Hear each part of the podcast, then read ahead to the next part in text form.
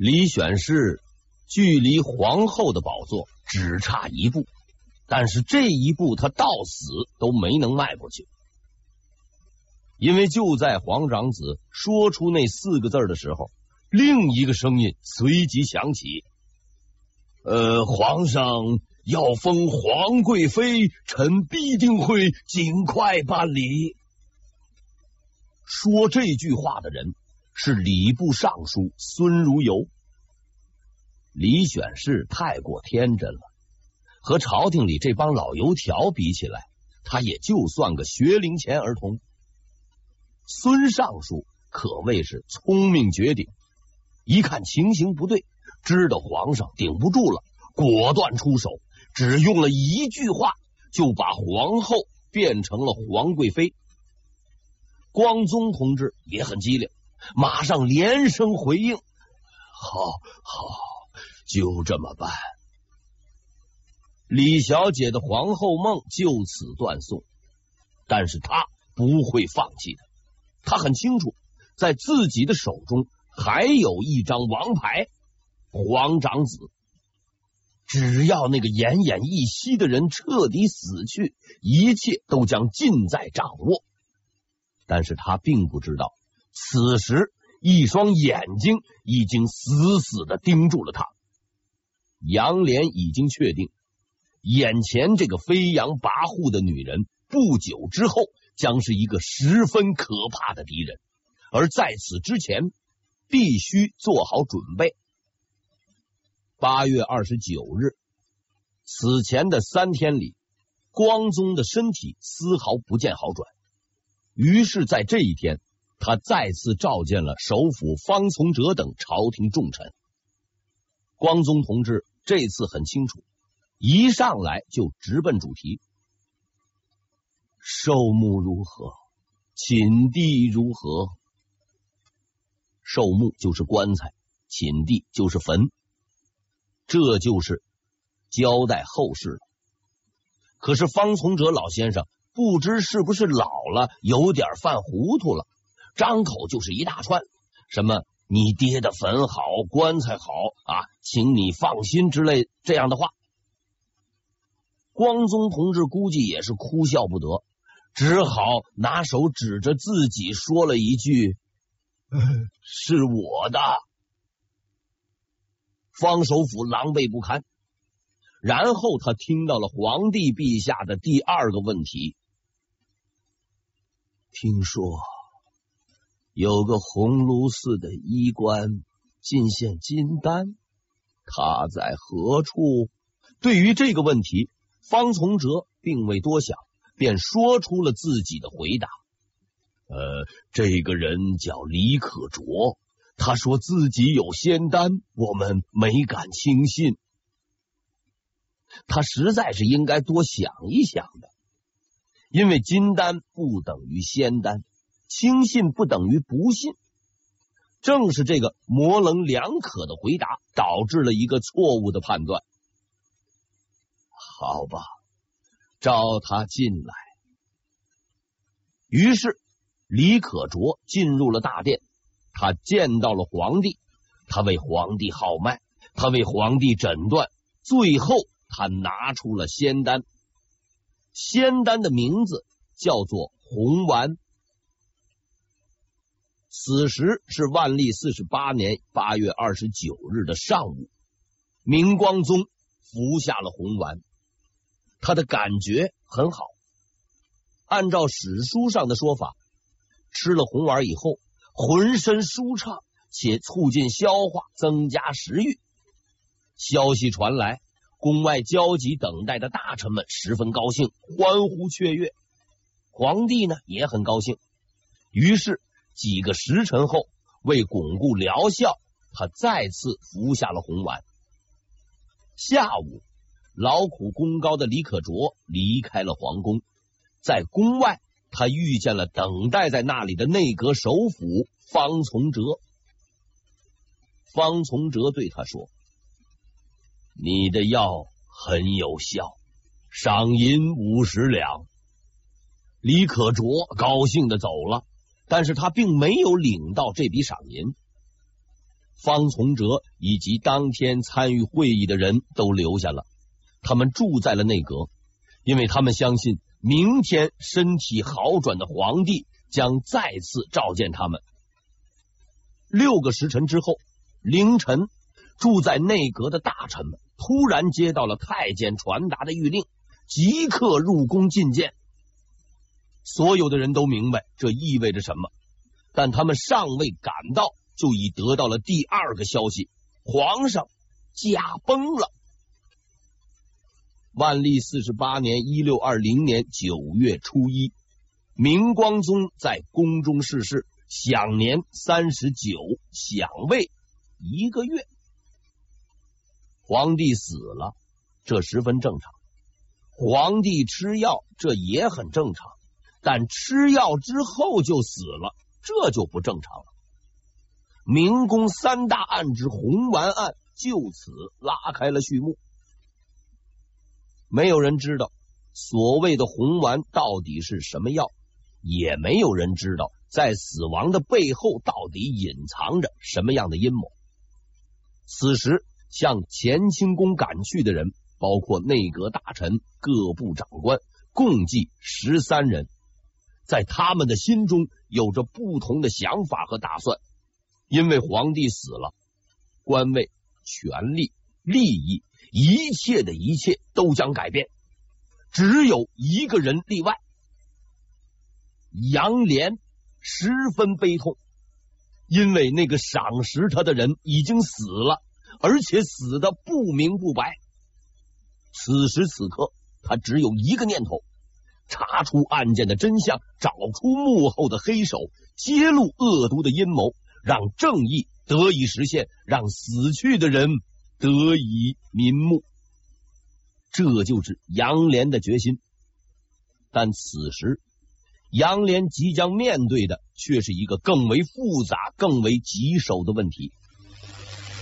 虽然大家都住在内阁，同时听到消息。毕竟年纪不同，体力不同。比如内阁的几位大人，方从哲老先生都七十多了，刘一景年纪也不小，反应慢点儿，到的晚点儿十分正常。所以，首先到达乾清宫的只有六部的部长、督察院左都御史，当然还有杨连。于是，他们开始商讨善后事宜。继承皇位的自然是皇长子朱由校了，但问题是他的父亲死了，母亲也死了，而且年纪这么小，宫里没有人照顾，这可怎么办？于是礼部尚书孙如游、吏部尚书周嘉墨、左都御史张问达他们提出把朱由校交给李选侍。这个观点得到了绝大多数人的支持，反对者只有一个。然后他们就听到了这个唯一反对者的声音：“万万不可！”其实就官职和资历而言，杨连没有发言的资格，因为此时他不过是个小小的七品给事中，说难听点，他压根儿就不该待在这儿。然而，在场的所有人都保持了沉默，静静的等待着他的发言，因为他是皇帝临死前指定的召见者。换句话说，他是顾命大臣。杨连十分激动，他告诉所有的人：“朱由校很幼稚，如果把他交给一个女人，特别是一个用心不良的女人，一旦被人胁迫。”后果将不堪设想。这几句话彻底唤起了在场朝廷重臣们的记忆，因为就在几天前，他们亲眼目睹了那个凶恶女人的狰狞面目。他们同意了杨连的意见，但事实上，皇帝已经死了，未来的继承人已经在李选侍掌握之中，所以。杨连说出了他的计划：我们入宫之后，立刻寻找皇长子，找到之后，必须马上带出乾清宫，脱离李选侍的操纵，大事可成。十三位顾命大臣终于到齐了，在杨连的带领下，他们走向了乾清宫。一场你死我活的斗争即将开始。当十三位顾命大臣走到门口的时候，被拦住了。拦住他们的是几个太监。毫无疑问，这是李选侍的安排。皇帝去世的时候，他就在宫内。作为一位智商高于郑贵妃的女性，她的直觉告诉她，即将到来的那些顾命大臣将彻底毁灭她的野心。于是，她决定阻止他们入宫。应该说，这个策略是成功的。太监把住大门，好说歹说，就是不让进。一帮老头加书呆子。不懂得什么枪杆子里面出政权的深刻道理，只能干瞪眼儿。幸好里边还有一个敢玩命的。皇上已经驾崩，我们都是顾命大臣，奉命而来。你们是什么东西，竟敢阻拦？而且皇长子即将继位，现在情况不明，你们关闭宫门，到底想干什么？对付流氓加文盲，与其靠口，不如靠吼。在杨连的怒吼之下，吃硬不吃软的太监开门了。顾命大臣们终于见到了已经歇气儿的皇上。接下来是例行程序，猛呼猛磕头，哭完磕完，开始办正事儿。大学士刘一景首先发问。皇长子呢？他人在哪里？没人理他。快点交出来！还是没人理他。李选侍清醒的意识到，他手中最重要的棋子儿就是皇长子。只要控制住这个未来的继承人，他的一切愿望和野心都将得到满足。这一招很绝，绝到杨连都没办法。宫里这么大，怎么去找？一帮五六十岁的老头哪有力气玩捉迷藏呢？杨连焦急万分，毕竟这不是自个儿的家里，找不着啊，就明天再接着找。如果今天没戏，明天李选是一道圣旨下来，十三位顾命大臣是死是活。都不知道，必须找到。现在，马上，必须。在这最为关键的时刻，一个太监走了过来，在大学士刘一景的耳边低声说出了两个字：“暖阁。”这个太监的名字叫做王安，王安，河北雄县人。四十多年前，他进入皇宫。那个时候，他的上司叫做冯宝。二十六年前，他得到了新的任命，到一个谁也不愿意去的地方，陪一个谁都不愿意陪的人。这个人就是没人待见、连名分都没有的皇长子朱常洛。王安是个好人，至少是个识货的人。当朱常洛的地位岌岌可危的时候，他坚定而且始终站在了朱常洛这一边。无论是争国本还是平基，都竭尽全力证明了他的忠诚。朱常洛成为明光宗之后，他成为了司礼秉笔太监，掌控宫中大权。这位王安兄最喜欢的人是东林党。因为一直以来，东林党都是皇帝陛下的朋友。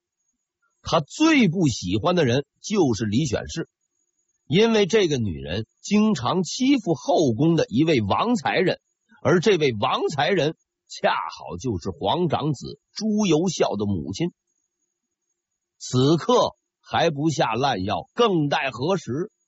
刘一景大怒，大吼了一声：“谁敢藏匿天子？”可是吼完了就没辙了，因为这毕竟是宫里，人躲在里边，你总不能破门而入去抢人吧？所以最好的方法是让李选侍心甘情愿的交人，然后送到门口挥手致意。这似乎绝不可能，但是王安说这是可能的。随后他进入了暖阁，面对李选侍，王安体现出了一个卓越太监的素质。他对李选侍说：“现在情况特殊，必须让皇长子出面安排先皇的丧事，安抚大家的情绪。”事情一完，人就能回来。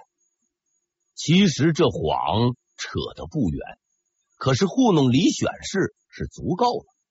他立即叫出了朱由校。然而就在他把人交给王安的那一瞬间，却突然醒悟了过来。他随即拉住了朱由校的衣服，死死的拉住，不肯松手。王安知道动粗的时候到了。他决定欺负欺负眼前这个耍赖的女人。太监虽说不男不女，可要是论力气，比李小姐还是要大一些。王安一把拉过朱由校，冲出了暖阁。当门外的顾命大臣们看见皇长子的那一刻，他们知道自己胜利了。于是，在先皇的尸体估计还热着呢。在先皇的尸体旁，新任皇帝接受了顾命大臣们的齐声问候：“万岁，万岁，万岁！”喊完了，就该跑了。在人家的地盘上抢了人家的人，再不跑就真是傻子了。具体逃跑的方法是：王安开路，刘一景拉住朱由校的左手。英国公张维贤拉住朱由校的右手，包括方从哲在内的几个老头走中间，杨连断后。就这样，朱由校被这群活像绑匪的朝廷大臣给带了出去。事实正如所料，当他们刚刚走出乾清宫的时候，背后便传来了李选侍尖利的叫喊声：“哥儿回来！”这个哥儿就指朱由校。李大姐这嗓子太突然了，虽然没要人命，却把顾命大臣们吓了一跳。他们本来在乾清宫外准备了轿子，正在等轿夫来把这个皇子抬走。听到了这个叫喊以后，脚一跺啊，不能再等了，不等，不等就只能自己抬。情急之下。几位高干一拥而上去抬轿子，这四位高级轿夫分别是吏部尚书周嘉谟、给事中杨连、内阁大学士刘一景、英国公张维贤。前面几位大家都熟，最后这位张维贤是最高世袭公爵，他的祖先就是跟随明成祖朱棣。靖难中阵亡的第一名将张玉，也就是说，四个人里除了杨连以外，职务最低的是部长。我又查了一下年龄，最年轻的杨连当时也已经四十八岁了。看来这人要是急了眼呢，还真敢拼命。就这样，朱由校在这帮老干部的簇拥下离开了乾清宫。他们的目标是文华殿，只要到达那里，完成大礼，朱由校就将成为新一代的皇帝。而那个时候，李选侍的野心将彻底破灭。当然，按照电视剧的逻辑，坏人们是不会甘心失败的。真实的历史也是如此。毕竟老胳膊老腿走不快。很快，大臣们就发现他们被人追上了。追赶他们的是李选侍的太监，一个带头的二话不说，恶狠狠的就拦住了大臣，高声训斥：“你们打算把皇长子带到哪里去？一边说，还一边动手去拉朱由校，很有点动手的意思。对于这帮大臣而言，搞阴谋、骂骂人那是长项，打架那是弱项。于是杨连先生再次出场了，他大骂了这个太监一顿，并且鼓动朱由校：“天下人都是你的臣子，何须害怕？”杨连连骂带捧，把太监们都镇住了。领头的人见势不妙，就撤了。这个被杨连骂走的领头太监名叫李进忠，是个不出名的人。但不久之后，他将更名改姓，改为另一个更有名的名字魏忠贤。在杨连的护卫下，朱由校终于来到了文华殿，在这里，他接受了群臣的朝拜，成为了新的皇帝，史称明熹宗。这就算即位了。问题在于。毕竟也是大明王朝，不是杂货铺，程序还是要走的，登基还得登。有人建议，咱就今天办了得了。可是杨连同志不同意。这位仁兄认定，既然要登基，就得找个良辰吉日。一查，那就九月初六吧。这是一个极为错误的决定。今天是九月初一，只要皇长子没登基，乾清宫依然是李选侍的天下，而且他依然是受命照顾皇长子的人。对于他而言，要翻盘六天足够了。杨连却没有意识到这一点。就在他即将步入深渊的时候，一个人拉住了他，并且一口唾沫。吐在了他的脸上。这个人的名字叫做左光斗。左光斗，字宜直，安徽桐城人。万历三十五年（一六零七年）的进士，现任督察院巡城御史，杨连最忠实的战友，东林党最勇猛的战士。虽然他的职位很低，但他的见识很高。刚一出门，他就揪住了杨连，对着他的脸上，呸，就吐了口唾沫。到初六登基，今天才初一，如果有何变故，怎么收拾？怎么对得起先皇？杨连，唰家伙，醒了！他终于明白自己犯下了一个不可饶恕的错误。